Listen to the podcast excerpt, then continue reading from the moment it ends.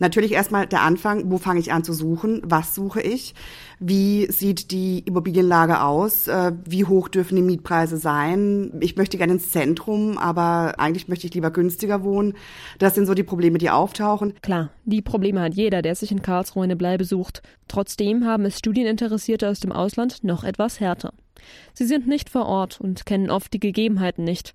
Deswegen hat das KIT mit Partneruniversitäten einen Vertrag abgeschlossen, dass alle Studierende und Akademiker, die von den Partneruniversitäten kommen, eine Unterkunft zur Verfügung gestellt bekommen müssen. Das beinhaltet unter anderem auch eine feste Unterbringung, was aber auch auf Gegenseitigkeit beruht. Aber ähm, das machen wir gerne, gerade weil wir auch diese Partnerschaften stärken und natürlich auch verstetigen möchten. Insofern ist das Angebot gerade für die relativ angenehm. Schwierig wird es eben bei den Regulärstudierenden, weil wir eben noch ein geringes Kontingent haben und dann oftmals auf den privaten Wohnungsmarkt verweisen müssen, private Vermieter und so weiter. Angehörige von Partneruniversitäten können Hoffnung auf einen Platz in einem der Wohnheime in Karlsruhe haben. Doch die Wohnheimplätze sind trotz aller Anstrengungen stark begrenzt. Schon im April oder Mai ist meistens Schluss für das ganze Jahr. Wir haben vor einigen Jahren die Möglichkeit gehabt, diverse Zimmerkontingente in Wohnheim zu akquirieren und das eben auch stetig und verstärkt aufgebaut. Natürlich kann man vor 10, 15 Jahren davon ausgehen, dass wir geringere Studierendenzahlen hatten. Das hat sich wirklich permanent gesteigert. Oftmals auch durch Neubauten, äh, die das Studentenwerk zum Beispiel durchführt. Wir haben da immer ein sehr, sehr festes Kontingent, weichen auch nicht davon ab und bringen eben zum größtenteils Studierende unter, aber auch Gastwissenschaftler. Wer nicht im Wohnheim unterkommt, muss sich auf den privaten Wohnungsmarkt wagen.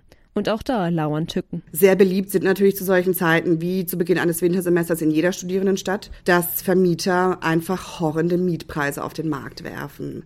Es gibt Vermieter, mit denen wir wirklich auch seit langem auch einen guten Kontakt haben. Das heißt, bei denen können wir permanent auch immer wieder dann ein Zimmer oder ein Apartment oder eine Wohnung bekommen, je nachdem, was für ein Bedarf vorhanden ist. Ob es ein Gastwissenschaftler ist, der mit seiner Familie kommen möchte, oder ob es ein, ähm, nennen wir es, ein Single-Studierender ist, der mit einem Wohnheim völlig zufrieden ist.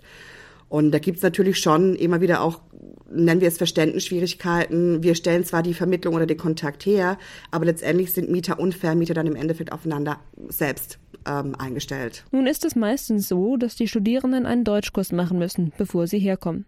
Aber wenn ein potenzieller Mieter mit Basiswissen Deutsch dann auf einen waschechten Karlsruher Vermieter trifft, verstehen sich die beiden nicht unbedingt. Die sprachlichen Hindernisse spielen natürlich auch immer noch eine große Rolle.